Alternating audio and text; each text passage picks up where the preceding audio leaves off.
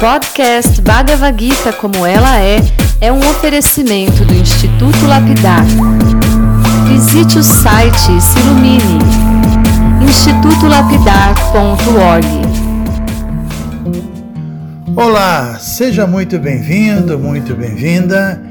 Meu nome é Chandramukha Swami e esse é o podcast Bhagavad Gita como ela é, espiritualidade aplicada no cotidiano.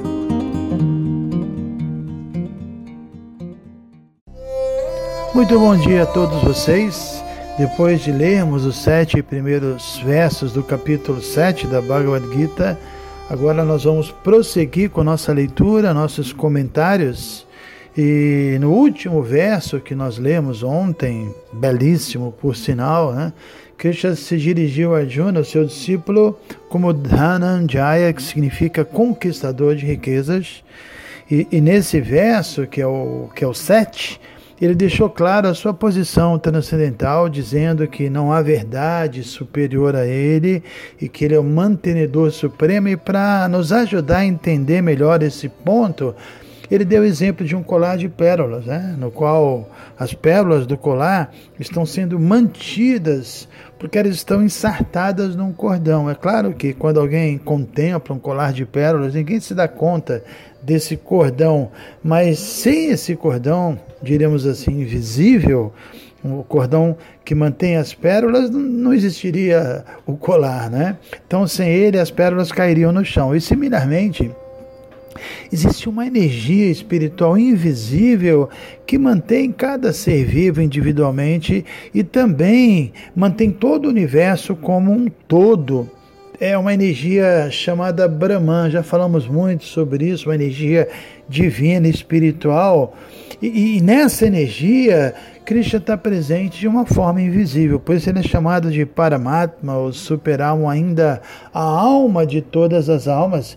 E quem tem acompanhado os nossos áudios deve se lembrar que a gente já falou sobre esse tema diversas vezes, mas existe um verso em particular, que é o verso 4 do capítulo 9, que explica isso muito bem. O verso diz: Maya tatamidam sarvam jagadavyakta murtina madstani sarva bhutani nadjahanteshvavastitaha. Então é um verso que Krishna fala aqui de forma explícita sobre seus três aspectos, né? O seu aspecto impessoal, que é chamado Brahman, o seu aspecto localizado, chamado Paramatma ou Superalma, e seu aspecto pessoal, a pessoa suprema, que também é conhecido como Bhagavan.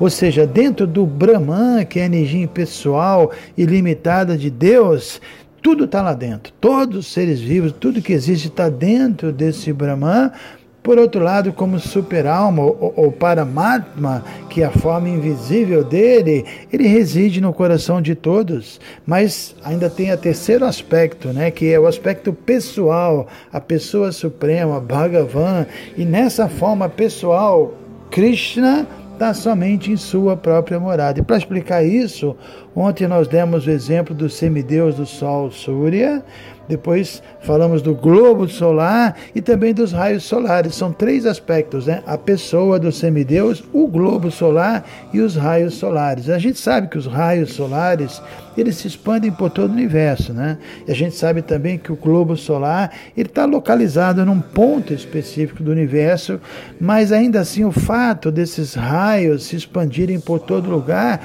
não significa que, que Surya, que é o deus do sol, deixa de existir. Então, de forma semelhante, embora Krishna esteja em tudo através de sua energia, ele continua vivendo em sua própria morada, que é chamada Goloka Vrindavana.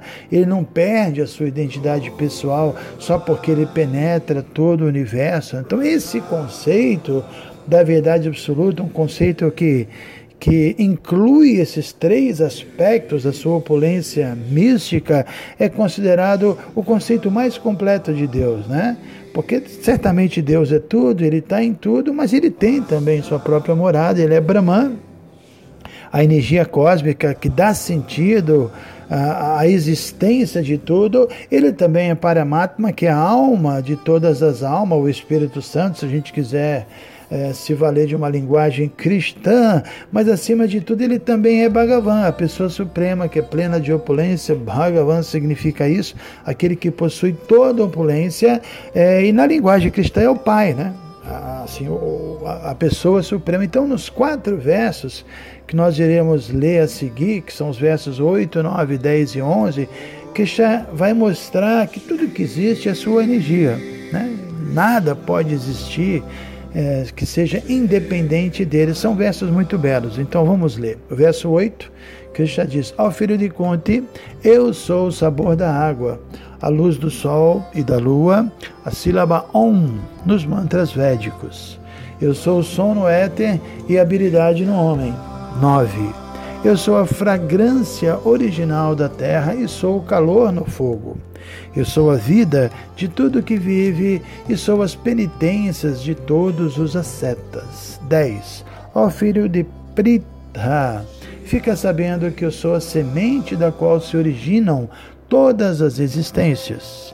Sou a inteligência dos inteligentes e o poder de todos os homens poderosos. Eu sou a força dos fortes desprovida de paixão e desejo. Eu sou uma vida sexual que não é contrária aos princípios religiosos, ó Arjuna. Muito bem.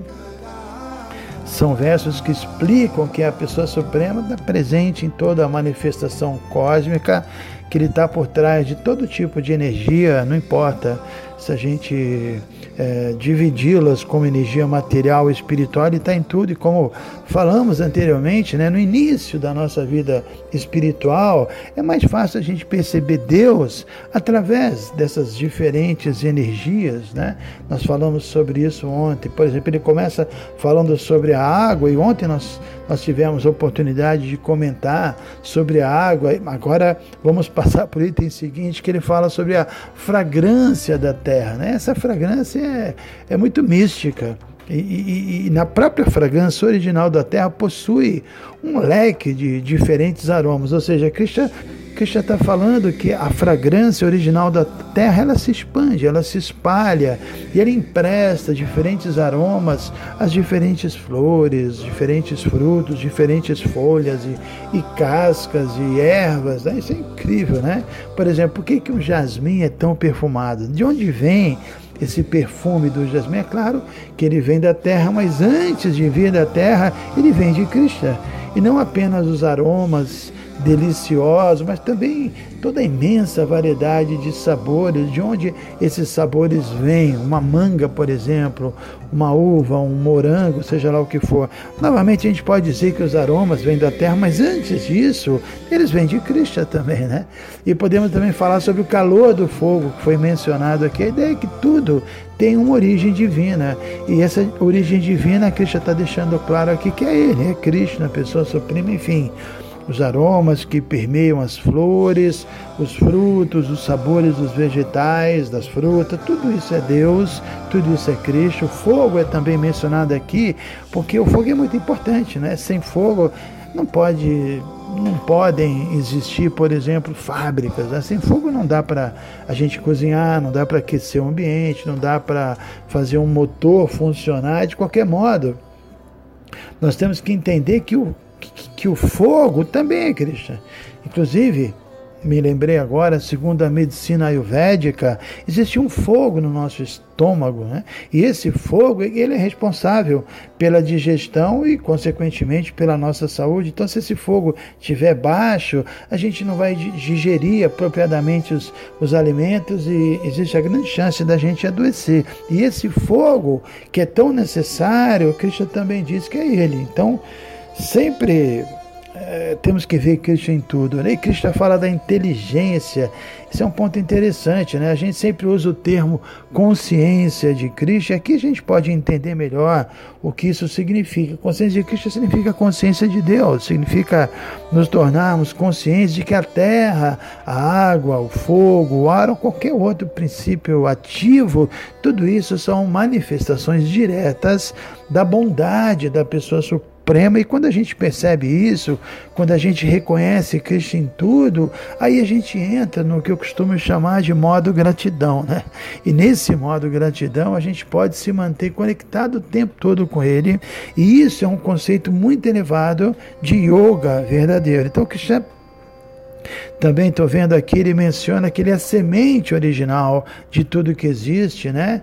Poxa, quem sabe dizer quantos tipos de seres vivos existem? São milhões e milhões de tipos, né? não apenas nesse planeta, mas todo o planeta é habitado, segundo a, a filosofia nossa. Então, existem seres humanos em vários planetas, semideuses e pássaros e animais, sei lá, plantas, insetos, pedras e, e peixes, etc. De qualquer modo, em todos esses casos, a semente original de tudo que vive é Cristo. Ele é a vida de tudo que vive. Ele disse isso aqui.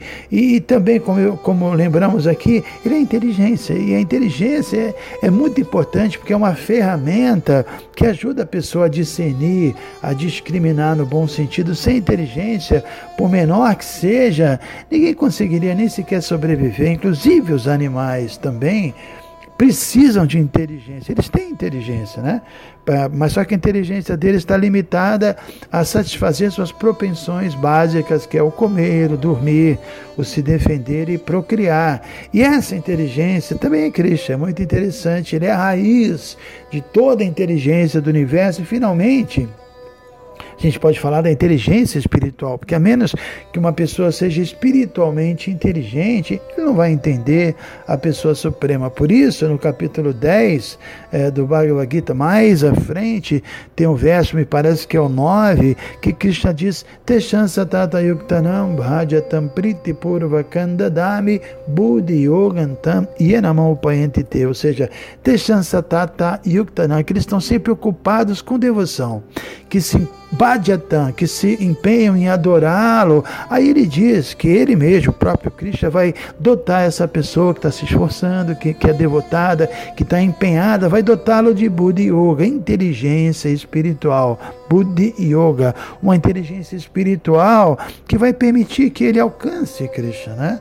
E essa inteligência vem de Krishna e não só a inteligência, a gente Está vendo aqui que Krishna também fala do poder, Krishna fala da força. A gente precisa de poder, a gente precisa de força, às vezes até do ponto de vista material, para sobreviver. Agora também existe o poder espiritual, a força espiritual que vão nos ajudar a suplantar nossos obstáculos, que vão. A, a, a gente precisa dessa força espiritual para a gente não ser engolido pelos nossos próprios desejos mundanos e sem sombra de dúvida essa força e esse poder espiritual vem de Krishna também. Então vamos ler aqui mais três versos que são também muito bons, os, do, os versos 12 e 13 e os versos, o versos 12, 13 e 14. Então 12. Fica sabendo que todos os estados de existência, sejam eles em bondade, paixão ou ignorância, manifestam-se por minha energia. Em certo sentido, eu sou tudo, mas eu sou independente. Eu não estou sob a influência dos modos da natureza material, porque eles, ao contrário, estão dentro de mim. 13. Iludido pelos três modos, o mundo inteiro não conhece a mim, que estou acima dos modos e sou inesgotável. Né? Então, esse tema dos três modos da natureza já foi discutido por nós e certamente aparecerá uma e outra vez nessas nossas leituras, até porque todas as atividades que acontecem nesse mundo material são conduzidas pelos três modos da natureza: a ignorância, a paixão e a bondade. É claro que esses três modos emanam da pessoa suprema e eles têm uma finalidade, né? Por outro lado, embora emanem de Krishna, da pessoa suprema, ele mesmo nunca estaria sujeito a esses modos. E, e, e Shila Prabhupada dá o exemplo, é, o exemplo das leis estatais que para que, que existem leis? Para punir aqueles que não cumprem essas leis, mas supõe-se que o rei, que é o próprio legislador, as cumpra perfeitamente. E, portanto, um rei nunca está sujeito às punições porque ele segue as leis. Da mesma forma, os modos da natureza material ou gunas, eles são espécies de artifícios é, que Krishna usa para prender mesmo as almas rebeldes. A própria palavra guna é um indício disso. porque a palavra guna significa corda, ou seja, aqueles que estão presos pela tamaguna, que é a corda do modo da ignorância, são cordas bem curtas, uma pessoa no modo da ignorância está muito limitada, está muito presa, está com karma muito forte ali, atuando sobre ele. Há também aqueles que estão presos pela radiaguna, que são as cordas da paixão, é uma corda um pouquinho menos curta, diríamos assim, mas a paixão também é um condicionamento muito forte e finalmente tem aqueles que estão presos por Sattvaguna, que são as cordas da bondade. Fazendo uma brincadeira, a gente pode comparar as cordas da bondade a uma espécie de tornozeleira elétrica, né? que dá mais liberdade ao preso. Essa é a bondade material.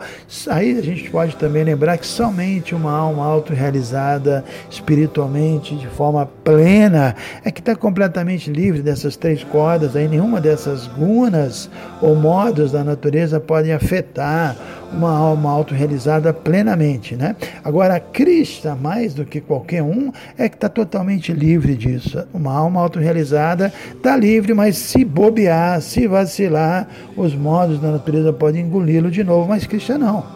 Krishna está sempre livre disso, por isso as Upanishads glorificam a pessoa suprema, Krishna, como Nirguna. Nirguna significa aquele que não pode ser afetado por nenhuma das três gunas ou nenhuma das três cordas, né? A palavra guna também significa qualidade. Às vezes é, esse termo nirguna é mal interpretado, achando que Deus não tem qualidade, que ele é impessoal, mas não. Ele não tem guna, ele não está preso a cordas, ele não tem qualidades materiais, mas ele tem qualidades espirituais. Tecnicamente, isso é chamado saguna, aquele que possui qualidades transcendentais. Né? Então, vale lembrar que essa é uma característica unicamente de Bhagavan, a pessoa suprema. Toda alma individual, todo ser vivo é uma potência intermediária e às vezes sim está preso pela, pela energia material por alguma das suas gunas e às vezes ele consegue ficar liberado até que ele retorne ao mundo espiritual e lá não existe energia material, não existem gunas, só existe bem-aventurança plena. Hare Krishna.